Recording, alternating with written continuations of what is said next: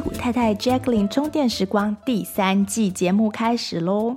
今年的节目将分为上下两季，上半年与下半年。那大部分的过季节目依惯例将转为会员节目。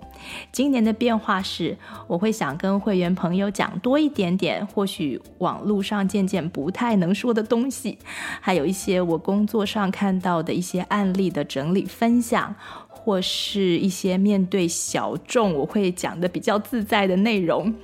那常听节目的朋友，欢迎加入会员，收听更多 Jacqueline 为大家准备的精彩内容。谢谢大家的收听，现在就开始今天的节目喽。Hello，大家好，我是 Jacqueline，你正在收听的是戏骨太太 Jacqueline 充电时光。今天呢，我们要来谈谈悬崖边上的婚姻。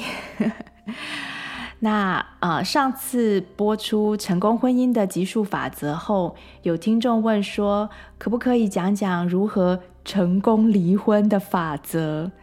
我觉得离婚这个议题真的非常大，但如果是要讲一个法则的话，可能只有一个词，那就是双赢。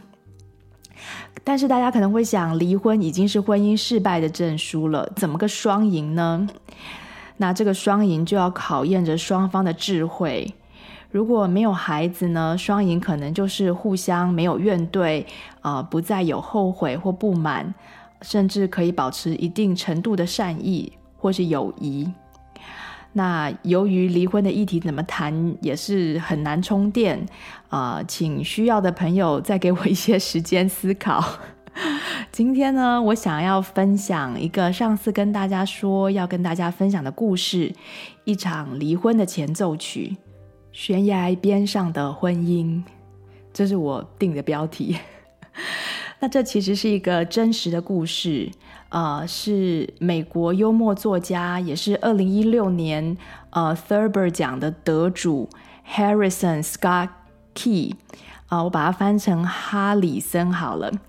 他最近写来写出来的一本书，公开呢他婚姻濒临呃破裂之后，又怎么成功挽救回来的整个过程。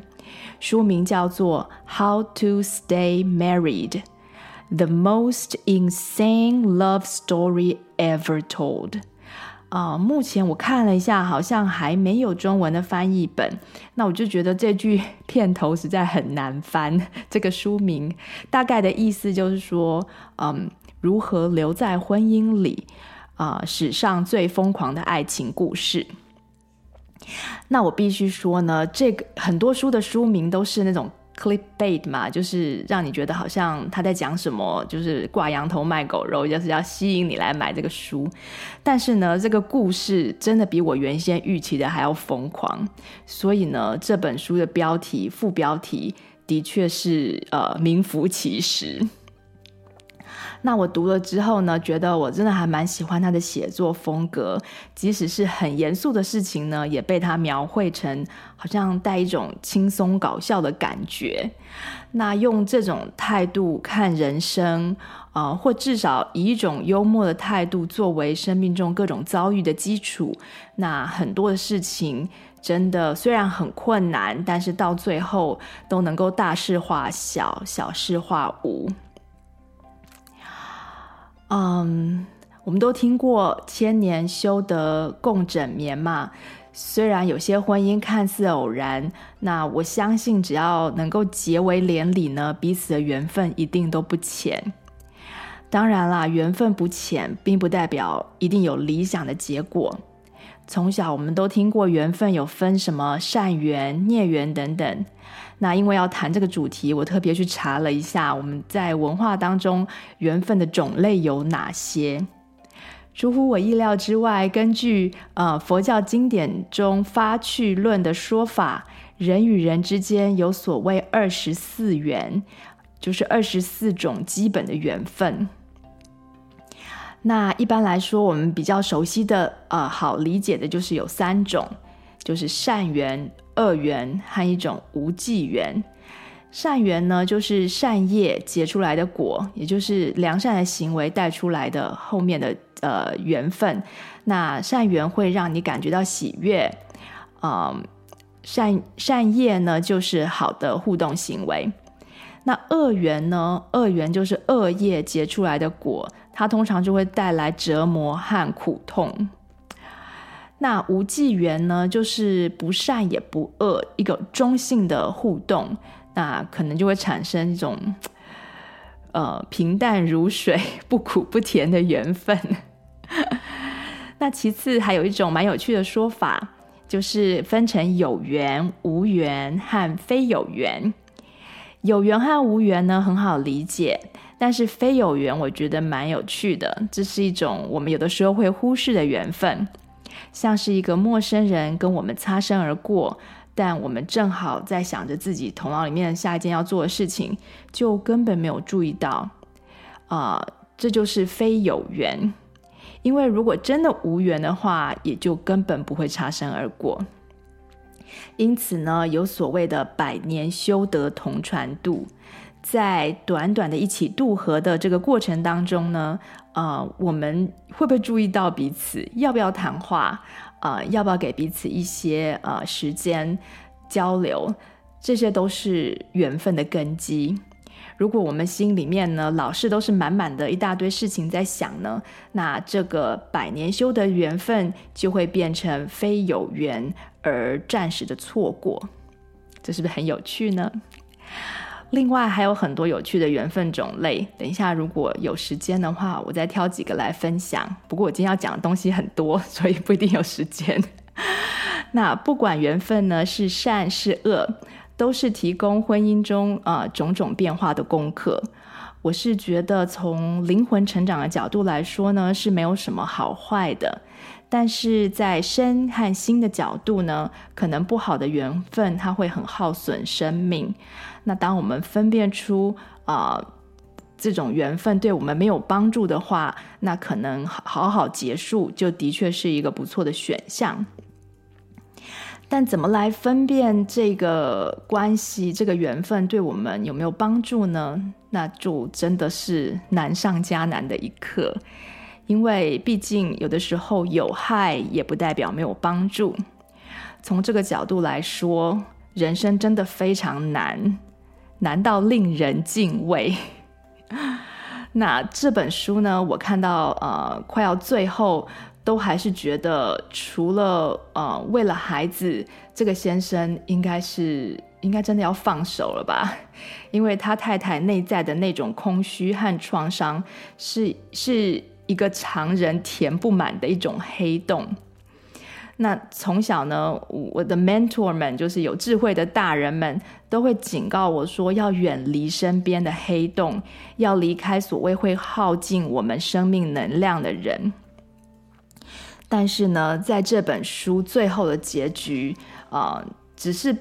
只是这本书的结局而已啦，他们的婚姻当然还很长，以后 还会不会有续集就不知道了。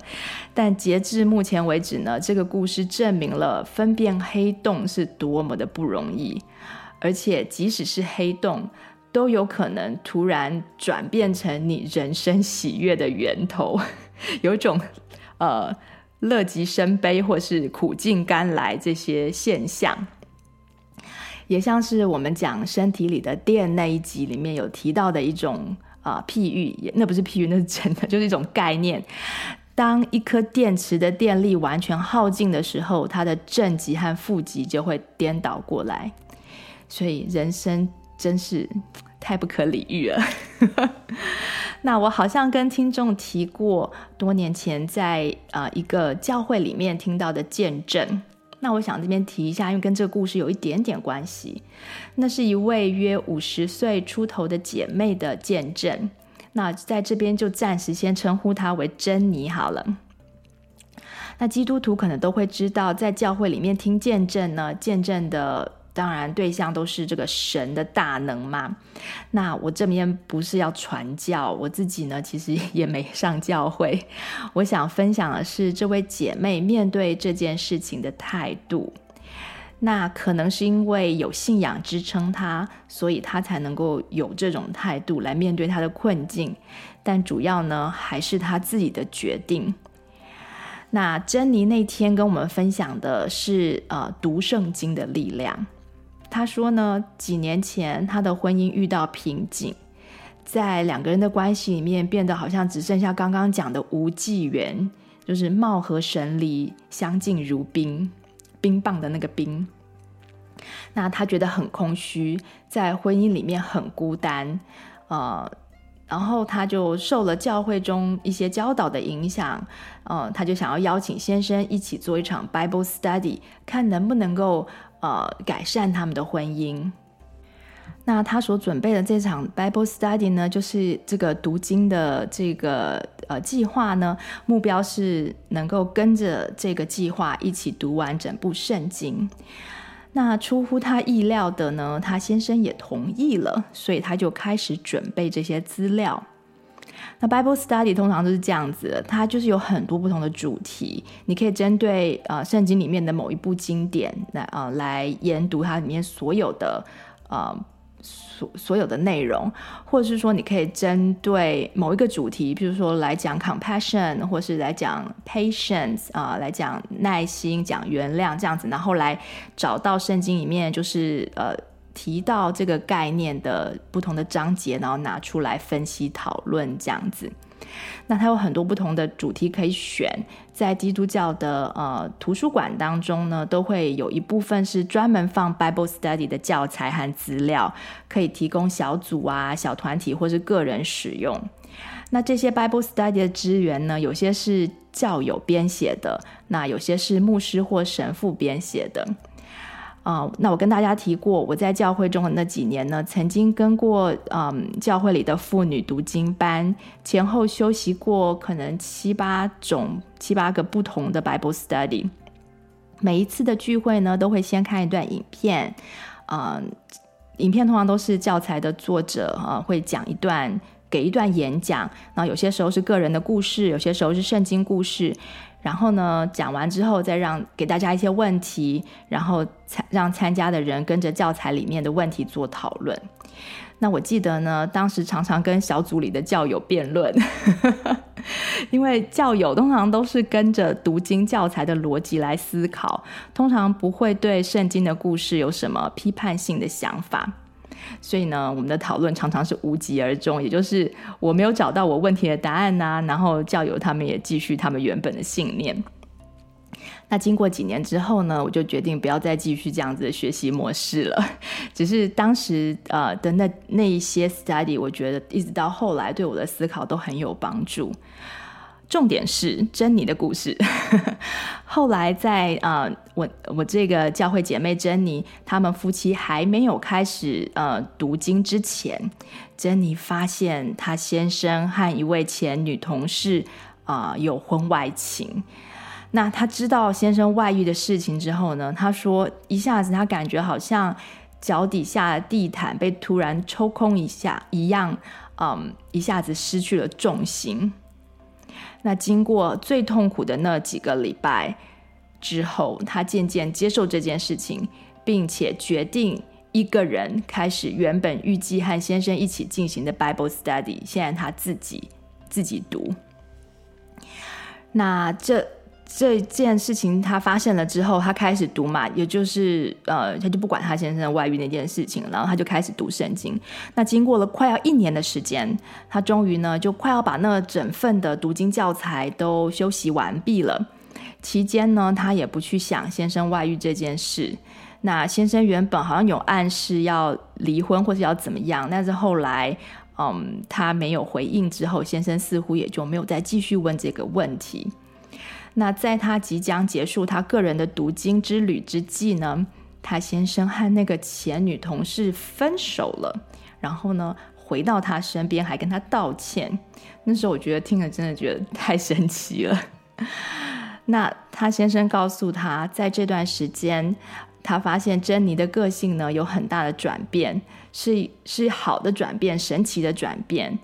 那自从他自己外遇之后，他发现太太居然变了一个人，变得比以前更有耐心，也不再听到太太像以前那样子的各种抱怨。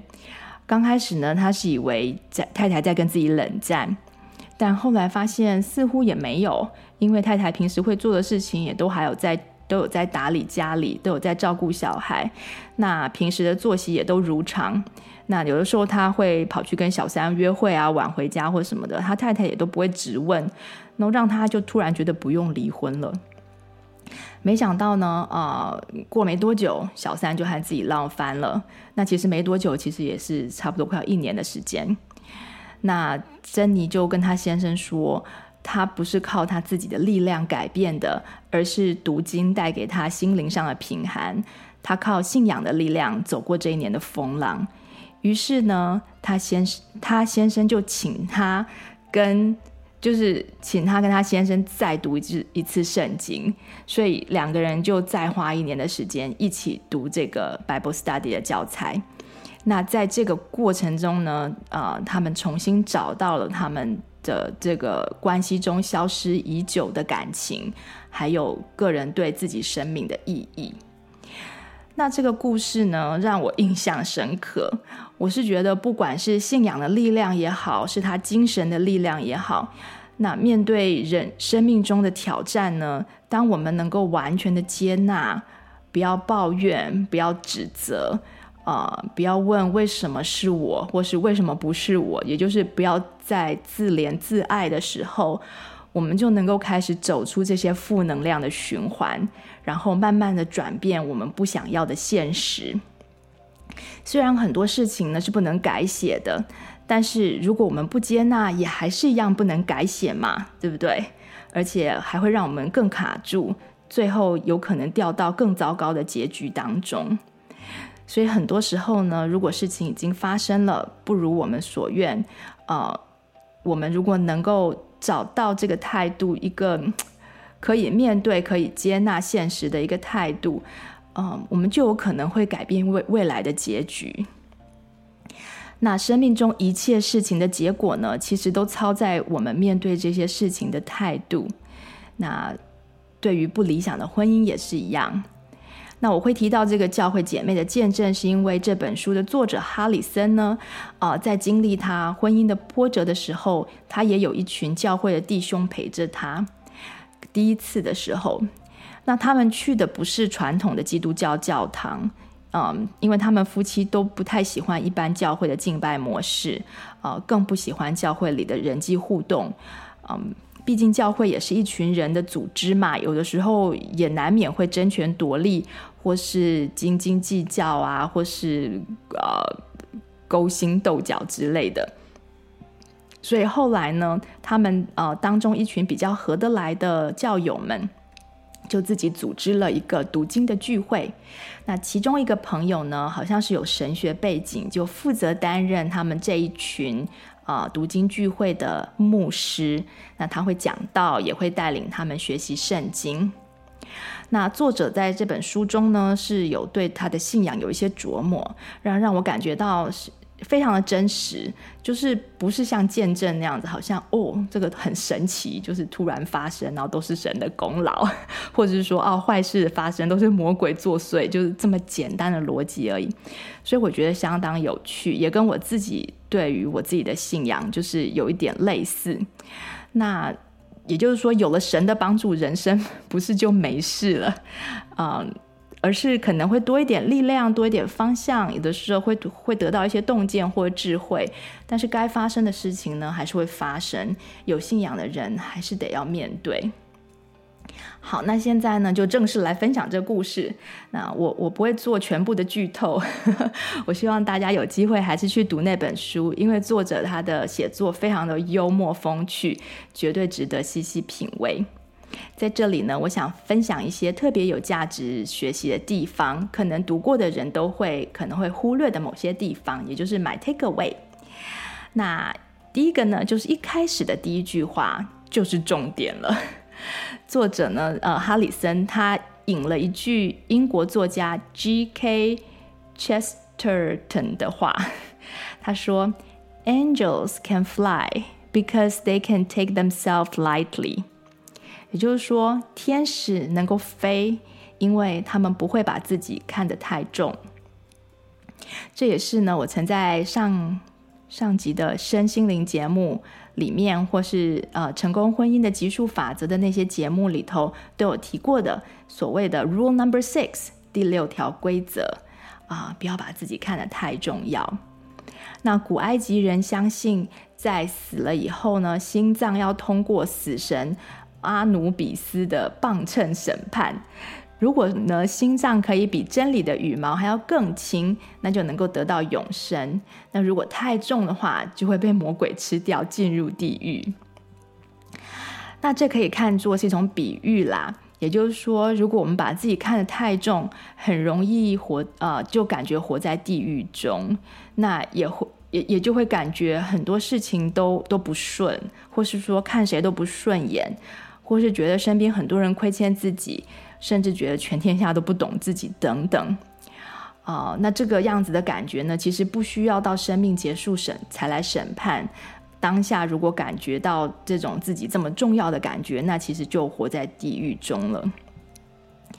那我觉得作者哈里森呢，他能够从好像地狱一般的这个整个过程中走出来，啊、可能靠的就是这句话，靠的就是这句，啊、天使能飞。因为他们不会把自己看得太重啊，所以呢，他才会把这句话放在整本书的最前面。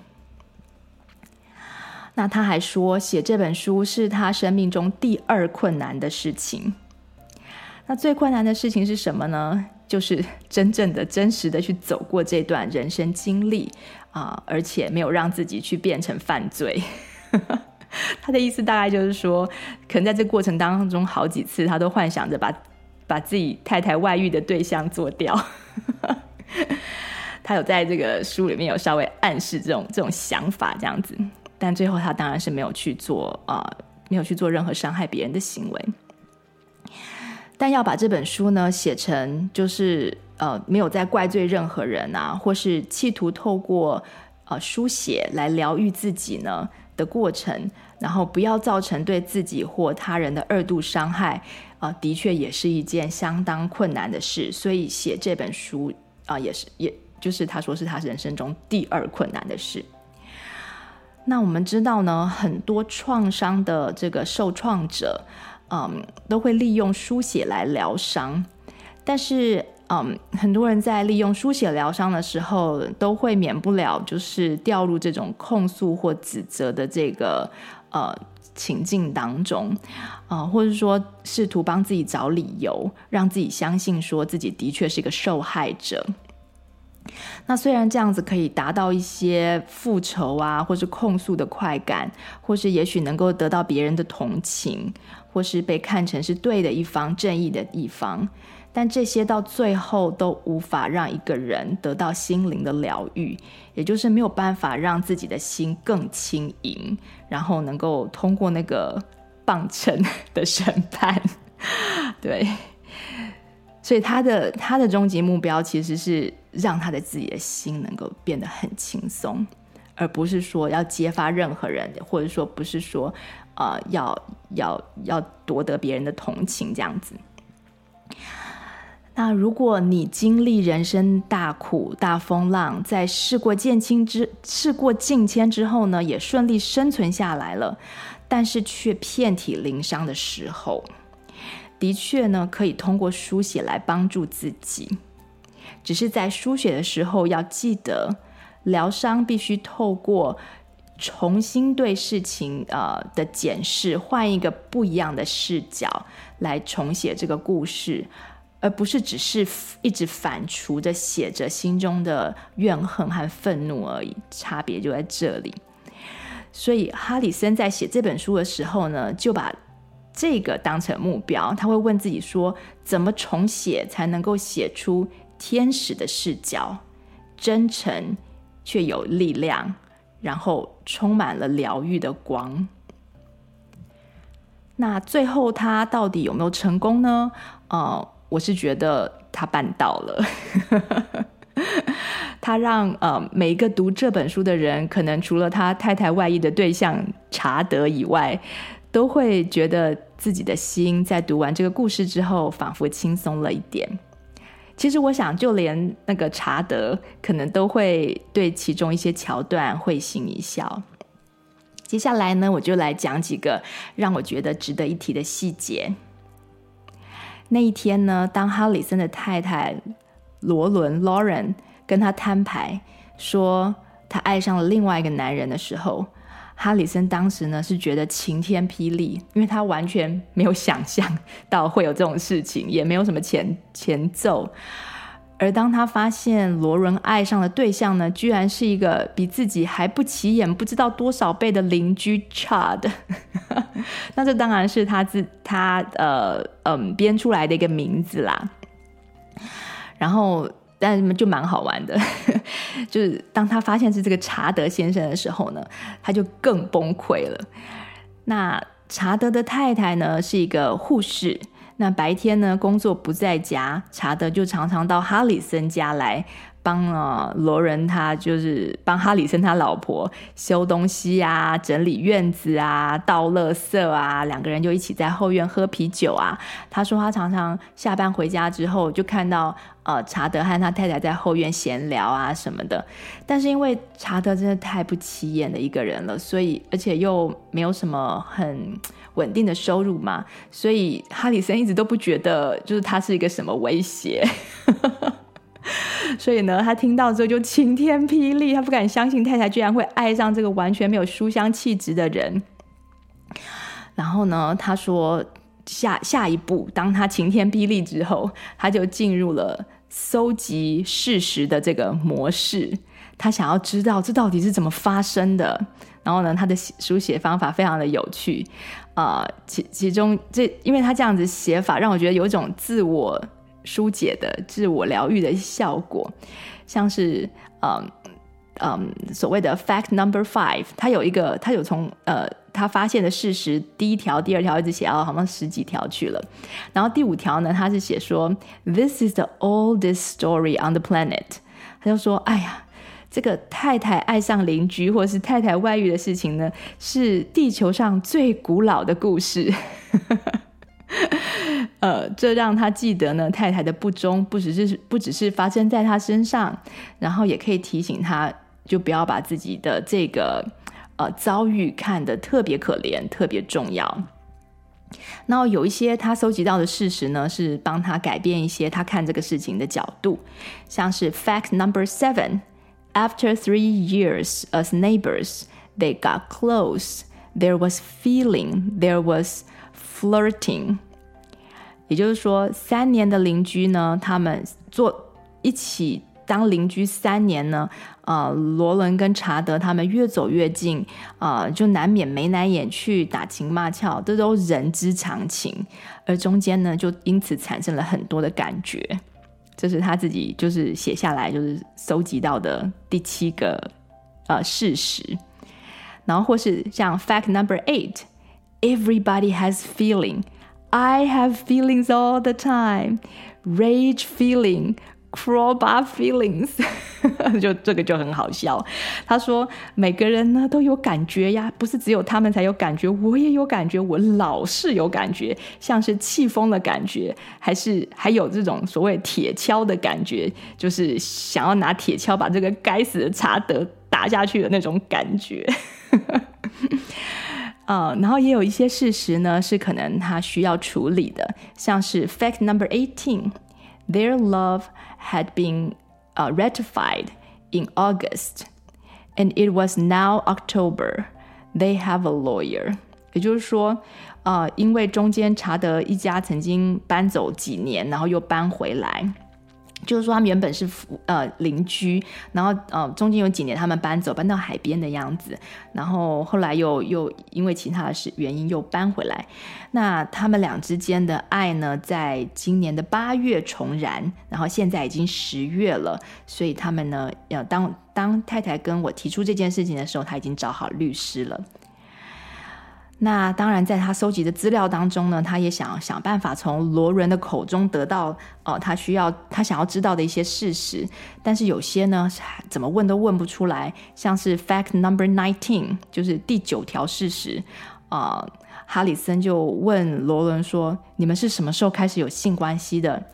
然后罗伦就说：“我们还没有什么性关系。”然后哈里森就说：“你撒谎。”然后罗伦就回答说：“我们真的没有。”所以呢，他就称为这个 fact number nineteen 为 lie number three thousand three hundred eighty two，就是这这个第十九条事实，他把它称之为第三千三百八十二起的谎言。因为他说他太太瞒了他这么多年，所以中间怎么可能不需要撒三千多个谎来来包，就是来呃隐瞒这个事实呢？对，然后这这段我觉得还蛮有趣的。然后后来呢，当事情慢慢进展，哈里森呢就进入了一个所谓自我反省和自我认识的阶段。他开始思考自己到底在婚姻里面的哪些地方做不好啊，让罗伦呢需要去找别的男人。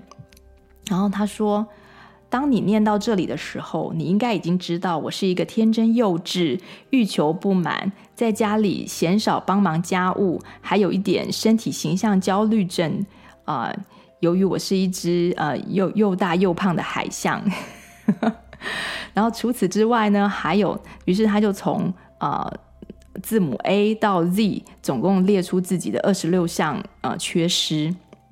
那在中间呢，他检讨了自己各种呃在在婚姻里这种呃就是不不这么理想的性格，还有呢呃多次冲突中不当的处理方式等等。像他提到说，他就很爱夸耀。然后呢，他爱打岔，爱嫉妒，爱吃，然后肢体上爱乱戳别人，然后常常呢其实是不友善的，而且呢没有同情心等等，就是写了一大段。然后他写了一些故事和细节来回想自己曾经的缺失和错误，其中有一些真的是蛮好笑的，像是他讲到最后他就说 Y 从 A 字写到 Z 嘛，就当他讲到 Y 的时候，他说我还有个缺点就是我有 Y 染色体。Y 染色体是只有男生才会有的嘛，所以他就把他自己的不够完美怪怪在说，因为他是一个男性这样子挂在他的性别身上。那这一段呢，其实呃是很多关系触礁的时候都很好用的一个方法，也就是检讨自己。啊、不是要让自己感觉到后悔或是自责，而是要能够让自己认清说，诶，我在关系里面到底扮演什么样的角色？那了解说我的行为到底对别人有什么样的影响？对对我的关系有什么样的影响？那很多时候没有发生什么事情的话，我们都不会去检讨自己的行为嘛。那当关系发生问题的时候，尤其是长期的关系，通常都是两造都有责任。嗯，我们知道我们没有办法帮别人检讨他们的行为，就是说我们没有办法帮自己的先生太太检讨他们行为，但是我们可以检讨自己的行为，而且呢，可以呃尝试着改变改变，看看对关系有没有帮助。那记得在这个改变、改变跟检讨的过程当中呢，我们是要把目标放在如何创造美好的关系，而不是检视自己的行为来自责，或者说啊都是我不对啦，那你要原谅我哟，就不是这样。呃，这样子呃，把目标放在怎么样创造美好关系上面，来使用我们的大脑、我们的心智啊、来解决这个问题，通常都是呃对关系会最有帮助的。那这个我们在很久以前的节目就谈过非暴力沟通的时候就曾经提过。那有兴趣的朋友呢，可以回去听听这一集的节目。接下来呢，哈里森小小的克服了第一场的婚姻危机，因为呢，罗伦在跟他坦白说啊，我爱上别的男人，另外一个男人之后，呃，不久就在罗伦的姐姐的劝说之下。嗯，所以决定就是跟另外那个男生就是分手，然后就决定留在婚姻里面继续扮演三个孩子的妈妈，然后扮演哈里森太太。但是呢，这他们中间的问题其实才刚要开始。哈里森知道要让太太真的想要留在自己身边呢，啊、呃，不是只靠这个姐姐关说啊，或是呃教会朋友的一些压力就可以持久的。有一天晚上呢，哈里森就对太太就是有点像摇摆旗吧，就伸出橄榄枝。他说：“啊，我想要我们两个重新当朋友。”那他太太不是一个话很多的人，他太太就说：“哦，那这样会很好，不错。然后哈里森就说：“嗯，我希望你要关心我写的东西，嗯，你得呃不时的问问我在写什么呀，而且你要真的在乎，因为哈里森是个作家，所以他希望他太太在乎他一些什么东西。就他太太说：‘可是我并不在乎啊。’然后哈里森就说：‘那你要假装在乎。’然后他太太就回答，真的很经典，他太太就回答说：‘那你要自动自发去倒垃圾，不要我叫。’”然后哈里森就听了就说：“OK, fine。”就是一种心不甘情不愿的好的意思。不知道为什么倒垃圾这件事情很重要，对很多女生来说很重要，对我来说也超级重要。所以我我我现在每次倒垃圾的时候，我都超感激的。然后之后呢，哈里森呢，真的他就做了很多的改变。那像是他们一起去参加派对的时候啊，他以前都会冷落他太太嘛，就跑去跟其他的朋友聊天或是什么的。有时候甚至跑去跟其他女生聊天，让他太太气得不得了。那他就改变了，他就不会再不再冷落他太太。然后他也刻意的安排更呃更多的时间陪家人。然后呢，他也开始管理家中的账单，因为之前虽然都是呃都是他在工作，但是家中的账单是罗伦在管理的。可是罗伦并不喜欢财务方面的这些工作。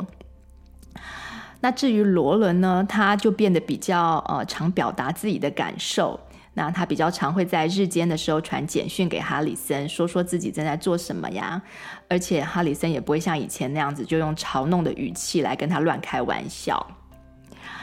那当罗伦的好友呢，举办了一场女性朋友的呃的约会，却没有邀请罗伦的时候，哈里森呢就会提议去帮罗伦烧掉那个朋友的家。这当然只是一个玩笑啦。他的意思是说呢，他就在刻意的练习，让自己在几乎每一件事情上都尽量站在罗人的立场，站在太太这一边，或是听太太的话。就连音乐，哦，之前他们喜欢听的音乐不一样，曾经是一个冲突点。现在呢，他还刻意放了一个 playlist，里面呢，全部都是罗人喜欢听的曲子。所以他就慢慢变成，呃，可以说是罗伦曾经梦寐以求的先生。那可能听到这里，相信很多女性朋友也会认同，哦、他的确是变成了一个令人梦寐以求的先生，又会赚钱，又会讨好太太，又会照顾小孩，然后又幽默风趣，简直就是太完美了。嗯，除了他可能仍然还是一只胖海豹以外，就太完美了。当然啦，偶尔呢，哈里森还是会好奇的想说，啊、呃，自己的太太罗伦是不是还会想念查德？所以呢，他就说了这一段，我觉得也蛮值得呃提的一段话。他说，有些时候呢，原谅并不是一次就能到位的，而是要好多次、好多次，啊、多到几乎愚蠢的程度。啊，这也就是我们在那个成功婚姻的级数法则中提提到过的观念，就是当个傻子，而且一直做下去。那在这里呢，他是哈里森，他是引了圣经啊马修福音里头的一个故事。啊，在这故事当中呢，耶稣的门徒彼得问他，问耶稣说：“当我的兄弟错待我，我要原谅他几次呢？七次吗？”然后耶稣就回答他说：“不，不是七次，是七次的七次方。”那哈里森说，他总觉得呢，他以前啦，总觉得圣经的这个对话呢，简直就是不可理喻。什么原谅七次的七次方，能够原谅一次就已经不得了了。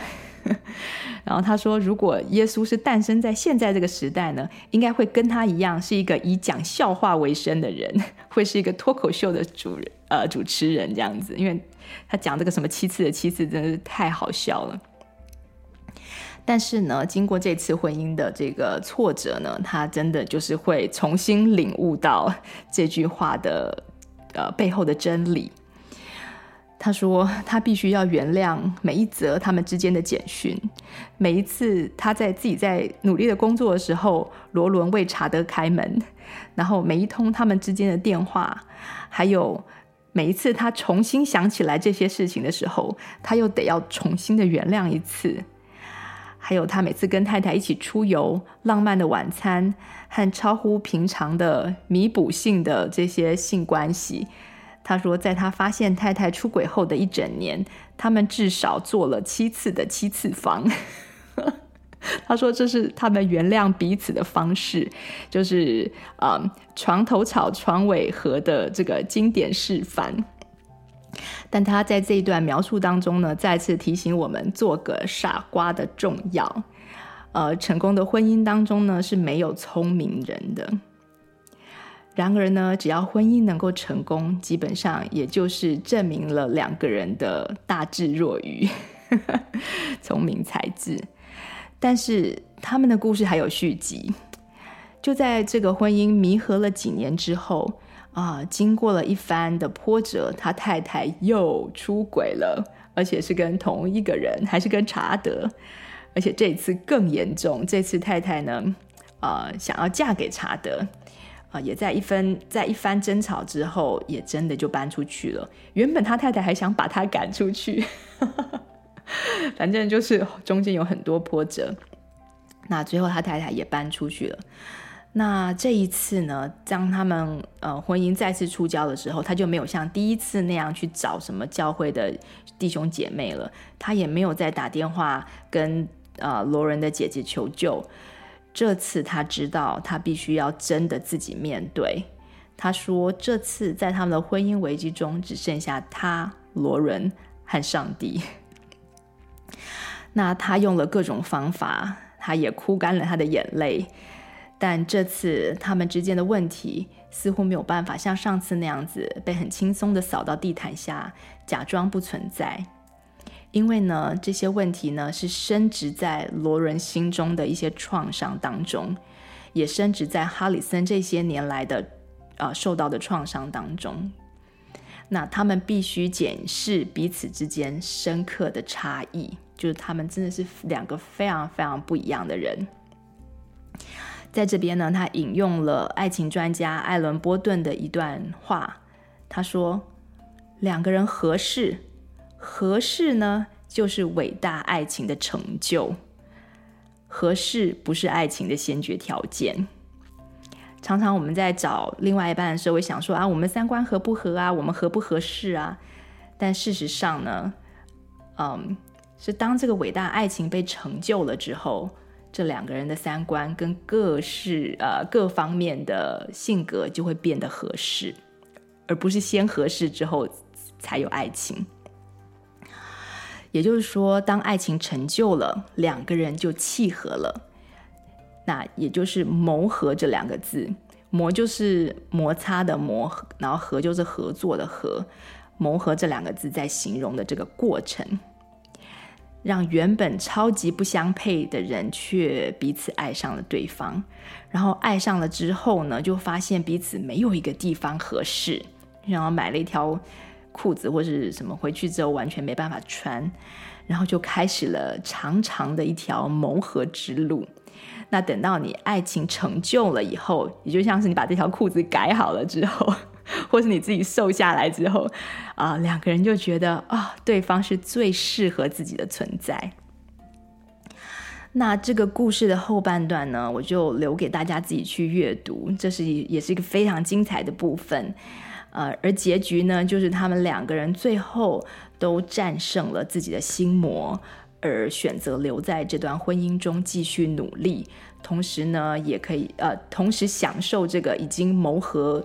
谋合成功的这个部分成果，那书写到的第三第三十七章呢，他就揭露了呃一整篇罗伦对这件事情的描述，从罗伦的角度让读者重新看一次这整个故事。那当然是一个短得多的版本，因为中间没有像他写，他不他是作家嘛，所以他写书的时候中间插了一大堆的有的没的笑话进来。那罗伦就写得很简单，可是却很。深刻。那罗伦最后呢，他提到一段，基本上摘要了他怎么走过这段婚姻危机的死硬幽谷。他说：“I had to let myself be broken, to be broken and die, to let the best part of me live。”他说：“呃，我必须让自己破碎、破碎并死亡，才能让最好的我生存下来。也就是为了要让自己最好的那个部分，也就是他最真实的自己，能够活过、活下来、活过这段危机，他必须要让旧的自己被打碎，并且死去。是的，他第二次出轨呢，真的是差点赔上他的性命。不过呢，好在他的先生哈里森有呃，他是说神的带领嘛，也就是他灵性的这个带领，不断的原谅，不断的包容，不断的做傻瓜啊、最后才让这个最好的他，就是 the best part of Lauren 啊、生存了下来。那那个充满空虚、充满创伤、充满恐惧和怀疑的那个罗伦呢，在这个过程中就不断的被击碎，最后终于就死去了。那这个他呢，就是就是我们身心灵的那那两集中讲到的这个心智的部分。心智呢是没有智慧的。但是呃，却充满了超强的计算能力，所以有的时候我们会觉得他挺聪明的。那心智就是那个一直说服我们说啊，我们就是受害者啊，我们就是脆弱的，或是我们就是对的，我们就是正义的，我们就是最重要的的那个声音。那现在呢，大家如果上网去看呃哈里森最新的 TED Talk，还有他跟他太太的一些一起接受的访问。啊，你真的会觉得这整个故事是不是都是编出来的？但是当你观察他们之间互动的细节的时候，你就会知道这一切真的都发生过，而他们是生存者，他们就他们的婚姻也也呃是是是这整件事情上的生存者，在悬崖边上啊啊，但是没有掉下去这样子。好，那今天的故事呢，就跟大家先分享到这里。有机会大家可以去搜寻一下那本书。我知道在我们这边的图书馆，那本书现在是就是 waitlist，就很多人在等，所以应该是蛮多人喜欢看哈里森的作品的。然后希望大家喜欢今天的故事，我们就下次再见喽，拜拜。你喜欢今天的节目内容吗？欢迎推荐西谷太太 Jacqueline 充电时光的 Podcast 给你身边的亲戚朋友们，在你收听的播客平台给我们订阅、评分、点赞、留言和加油。有特别想听的主题，欢迎写信给我们，作为未来节目制作的参考方向。再次谢谢你的收听、分享和支持，我们下次再见，拜拜。